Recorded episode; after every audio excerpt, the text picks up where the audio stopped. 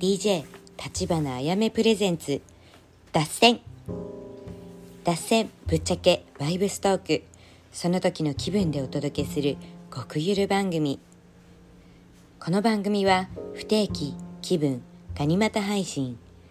その時のタイミングが合わなければ出会わない番組となっております。あなたのお好きなタイミングで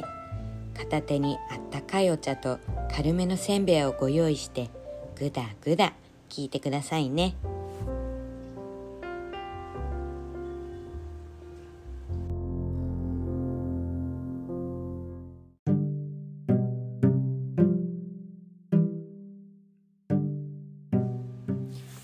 アロハハワイ島から立花あやめです。今あの新しいオープニング撮ってたんですけど気づいてくれましたか？ガニ股配信って入れたの。そうあの別に深い意味はないんですけどなんかその何？音合わせ？そうはじめさんこの番組は不定期気分での配信ですって言ってたんだけどでもあれなんか一つ足りないと思って。不定期気分なんとか配信って欲しいじゃん。なんとかが何も浮かばなくってさ。で初めなんか内股ってなんか浮かんだの。不定期気分内股配信いいねって思ったんだけど。ねでもなんか内股じゃないしなって思って。あガニ股だって思って。でそうあのオープニングのセリフを変えたんです。この番組は不定期気分ガニ股配信。その時のタイミングが合わなければ出会わない番組となっております。なんか初めさ出会えない番組ってこれ 書いてたんだけどねあのそう出会えないって書いてたんだけどいやこれ普通に出会わないよなこの番組って思って。ね、別にそんなね頻繁にあのアナウンスしてるわけでもないからさ。私のポッドキャスト聞いてねとかそんな告知をしてないからもうほんと完全自己満みたいな。ねえ。ねえ。だからなんか聞いてくれてる人本当になんかあの身内なんだろうなって思ってます。ね身内の方しか聞かないよね。そうそう。まあそんなこんなでガニ股配信付け加えたのであのあんまり気にしないでください。はいしかもさなんかあの今日いつもと違う部屋でこのポッドキャストを撮ってんだけど全然家の中で撮った方が良かったね今更だけど。ねなんか下で下のガレージガレージバーでいつも撮ってたんだけどガレージバーさあのワンちゃんの爪の音とかさカチャカチャカチャカチャカチャってこう歩くとカチャカチャっていうのとあと今あのジェイドさんのお兄ちゃんのワンちゃんをプラス2匹預かってるから計4匹いるの。みんなもう朝からさ運動会だよ。ねカチャカチャカチャ。ああ取れないと思って。で避難して上の階のあのあの一室に来たらこっちの方が全然静かじゃんってなって。ただあのこれ音入ってるか分かんないけど食器洗い機の音が入っちゃってるね。うん。まあそんぐらいかな。ねだからこっちにポッドキャストのスタジオを作ることにしました。ねだからさなんかあれだよね。なんか悪いことというか一見嫌なことなんかああもう移動しなきゃ面倒くさいとか思って一見嫌なことじゃん。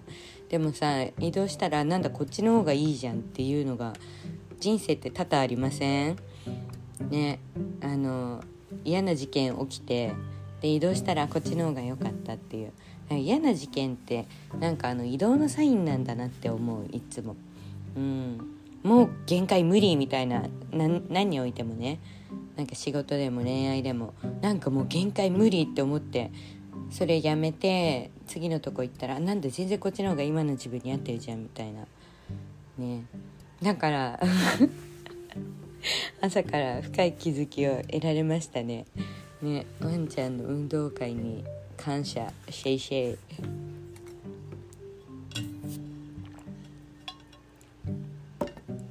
そうそうあのなんかもうさ時が早すぎてさポッドキャスト撮らない間にどんどんどんどんなんか人生進んでっちゃうんだけどさまさかのあの NHK の番組の「鶴瓶の家族に乾杯」撮影がここハワイ島ヒロで行われたんです。イエーイ。すごくないですか？なんかまああのこれあの告知していいよって言われてるので告知してるんですけど8月7日日本日本でオンエアです。8月7日。ねえわなんかこれもすごいご縁であの今回あの鶴瓶師匠ご一行さんのアテンドアテンド兼サブ通訳っていう任務を任せてもらえてねであの初めお友達のレイキマスターのゆきえさんっていう人がヒロに住んでんだけどそのレイキマスターから「あやめちゃんあの一人ご紹介したい人いるんだけどいい?」って言われてで紹介してもらったのがあのハワイ島のヒロ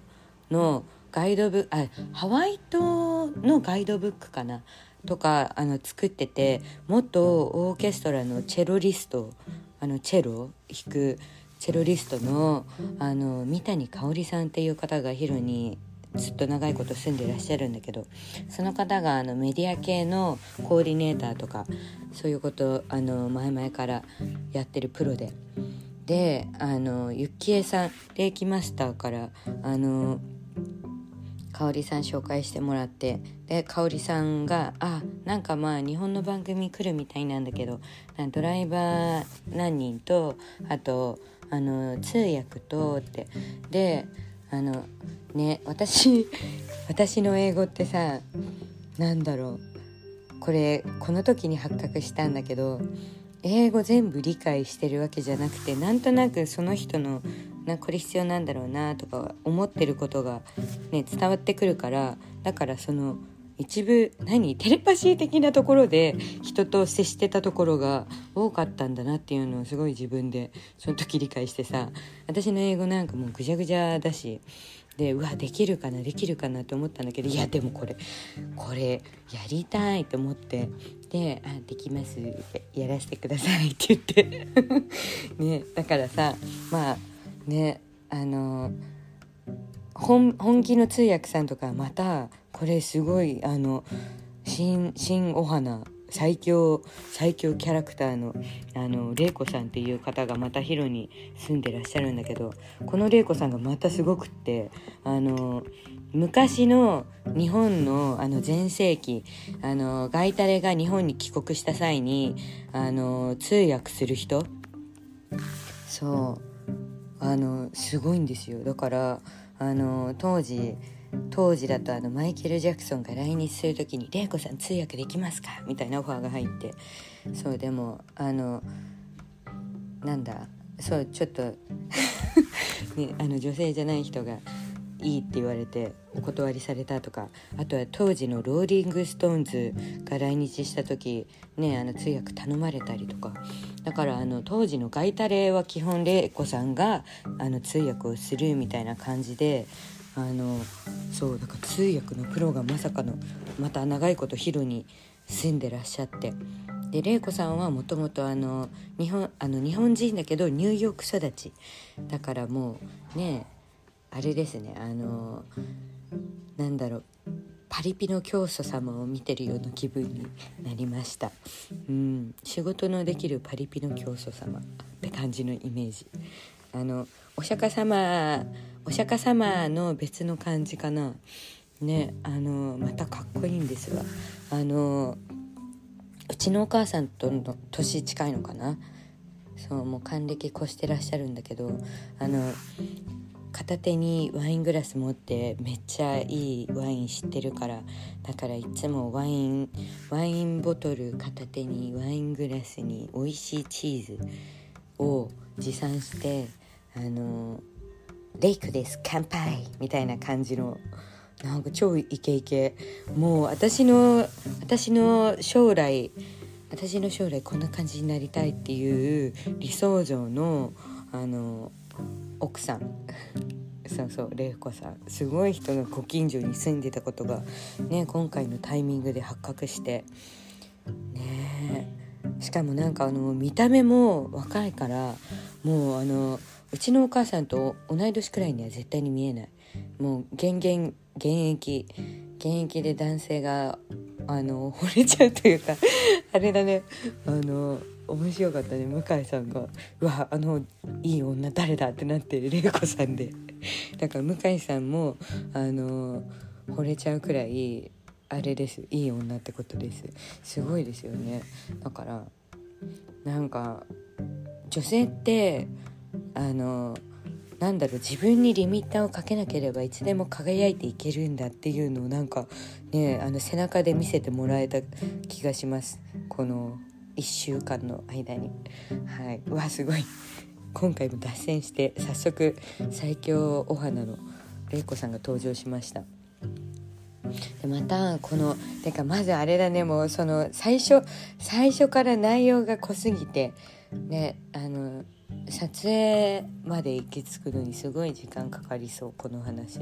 最初から結構興奮の連続だったんですよね。でそのあの町のコーディネーターの香織さんが我が家に来てくれて。でその後からまあそのあの番組じゃあこういう感じで何が必要でっていう具体的な現実落としに入ってくんだけど現実創造をせなんかこの地上に落とすプロというか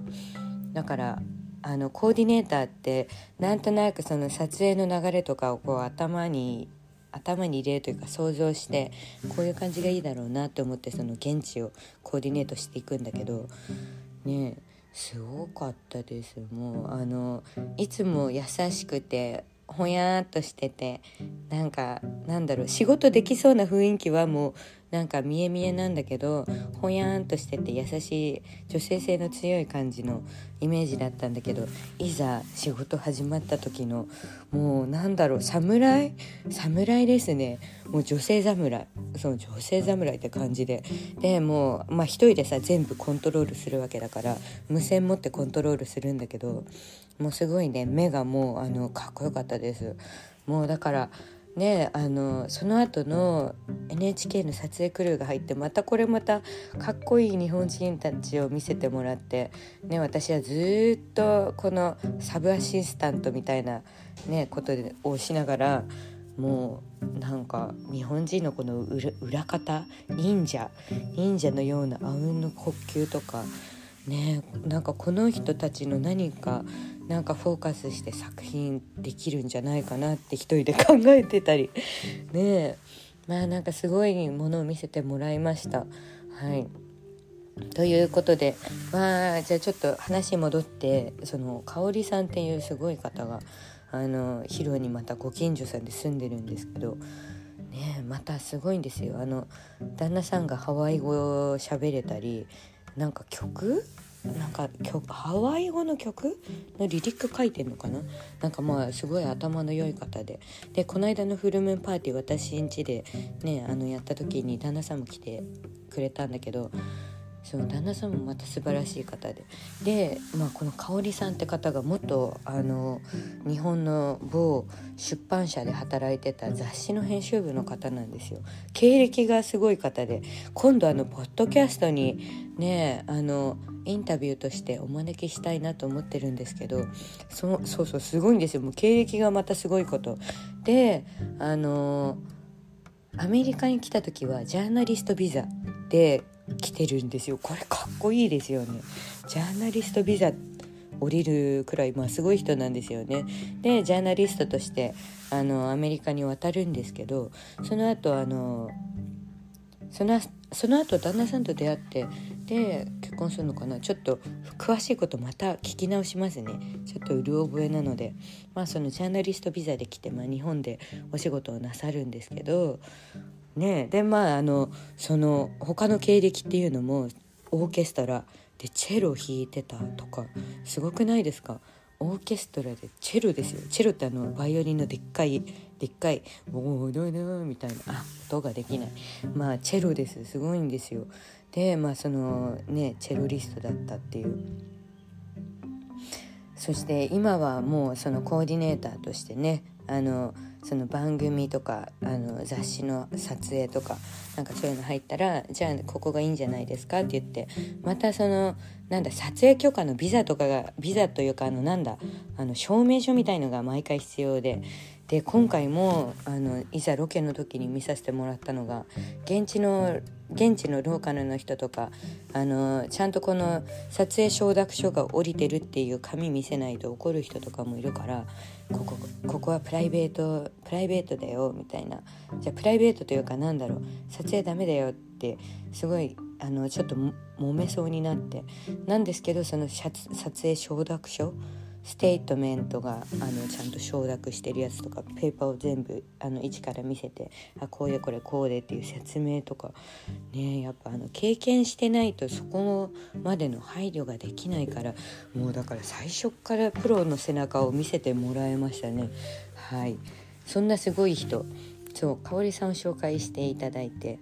であの、まあ、某番組が来るからその時のあのサブアシスタントとしてサブ通訳あとそのゲストさんの同行お願いできますかと言われて「ね、あ OK です」って言って。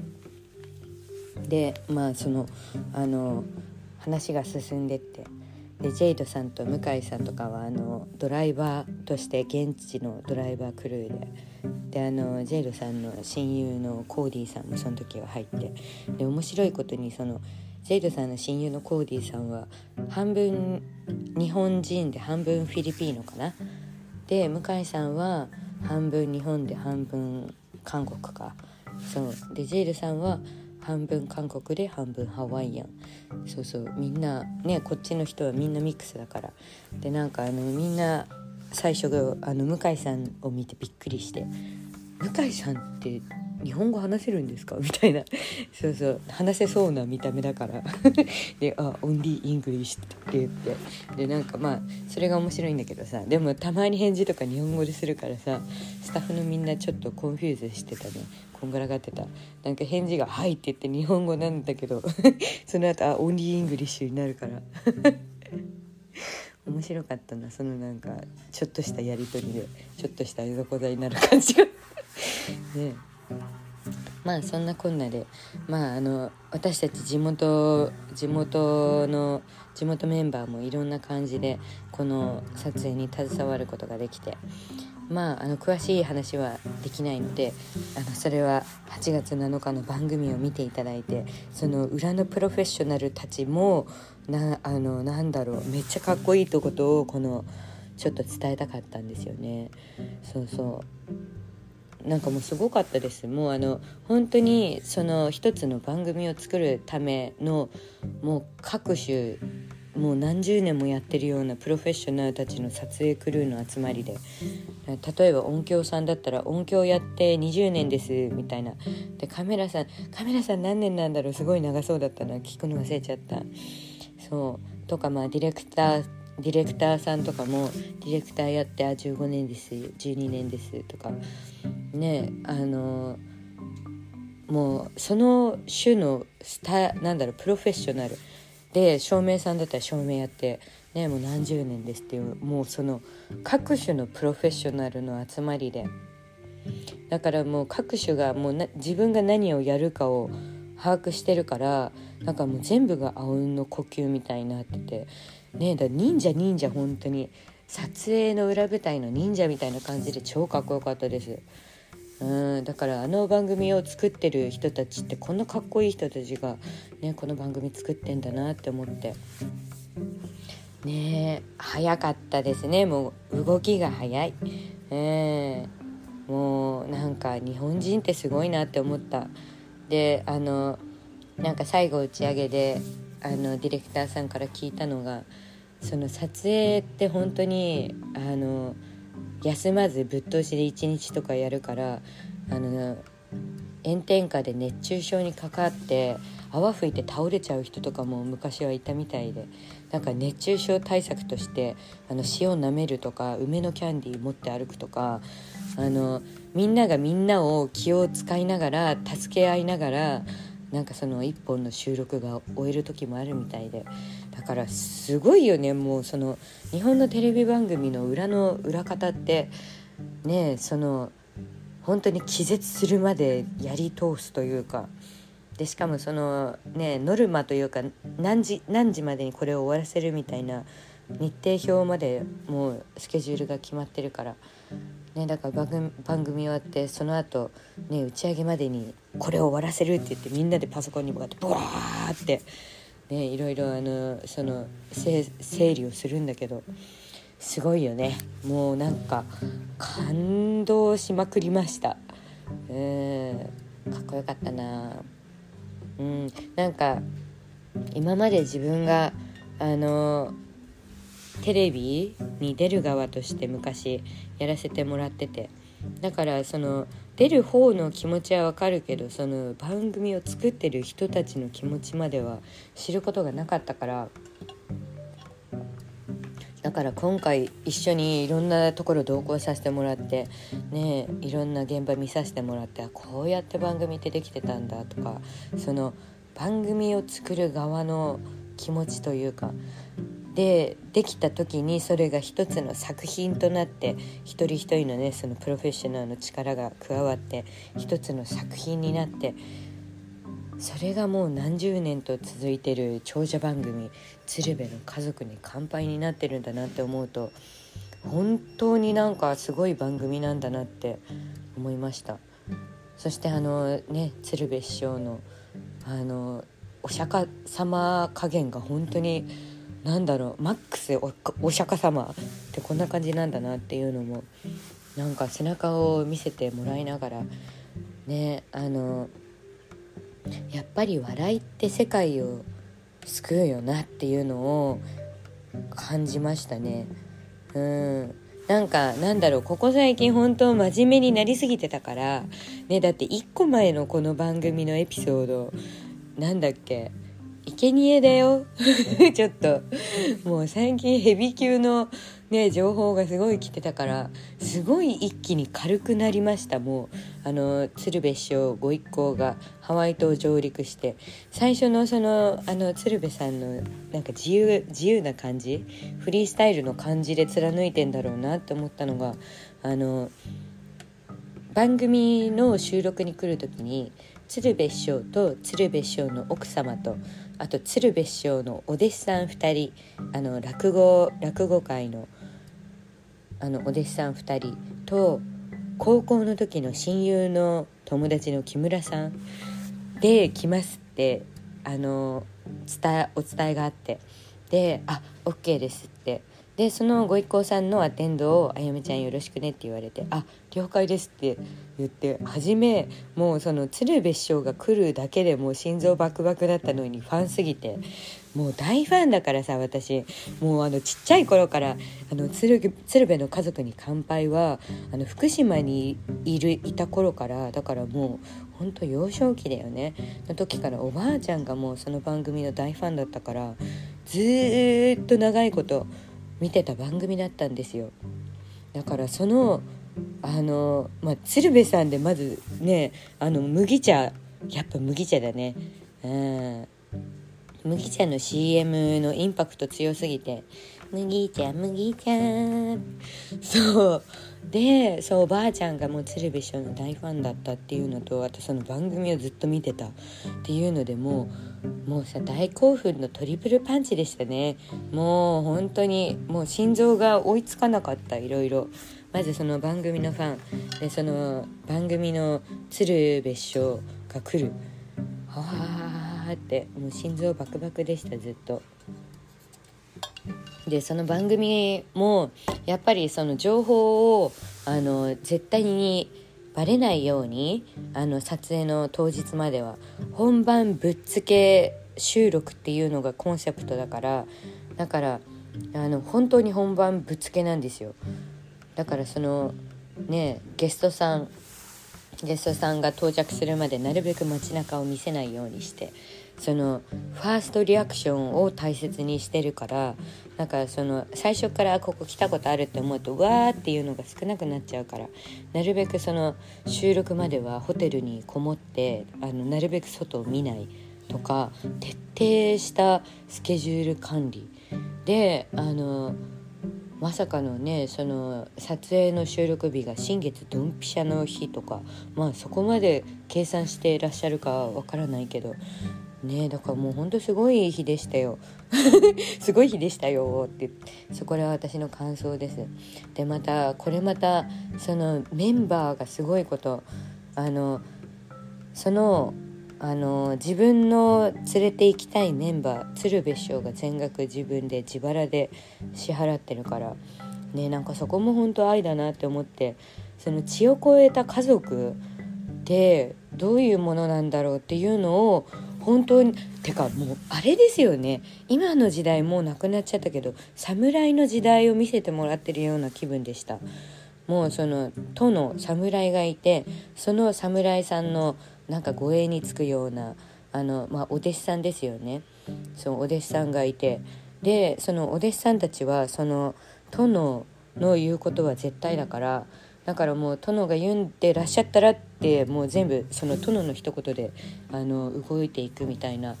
侍侍。そう昔のかっこいい日本人を見せてもらってましたね。なんか今の時代はもうね風の時代になって何でも OK ピースみたいな感じだけど昔ってその土の時代だからこそあったかっこいい文化その侍文化とかそういうものが残ってる残ってんのが落語界のシステムなんだなってまた思いましたね。うん、その落語家のシステムっていうのがあのインスタのストーリーには何回も書いちゃったんだけど 大大興奮しちゃってさ。ねその調べれば調べるほどやっぱりかっこいい文化というか歴史だからだからまあその落語が流行りだしたのは江戸時代だけどその落語時代はもともとその侍侍のあの例えば豊臣秀吉の隣で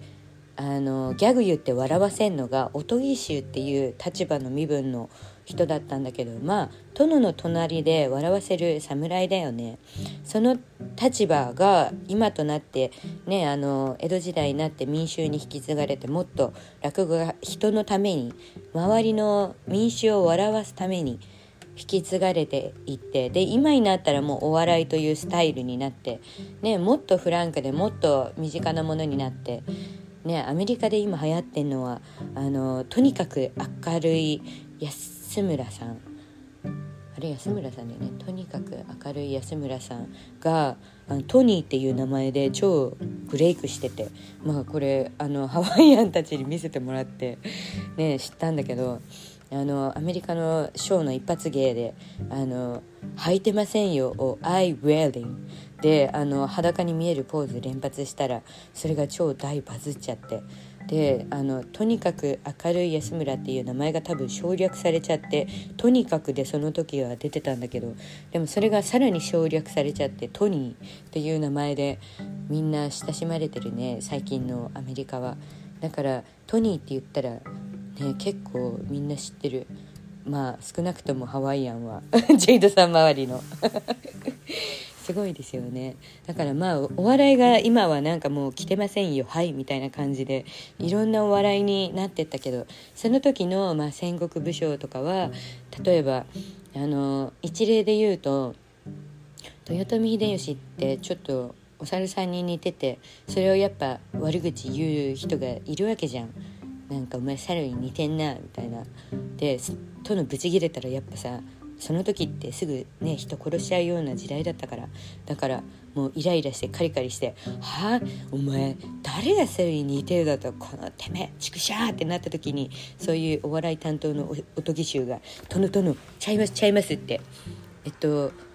殿が猿に似てるんじゃなくて猿が殿に似てんすよみたいな「あそうか。ははそれならええわ」みたいな。ねだからなんかちょっと沈める役というか笑いで沈める役。ねそれが今の現代のお笑いに進化していった感じですかね。うんだからなんかすごいですよね。そのお笑いのなんかもともとの歴史みたいな感じなんですよね落語ってね。うわちょっとお腹減ってきちゃった。ちょっとこれ糖分いりますね。こういうお話してると。頭意外と使うね。だからなんか笑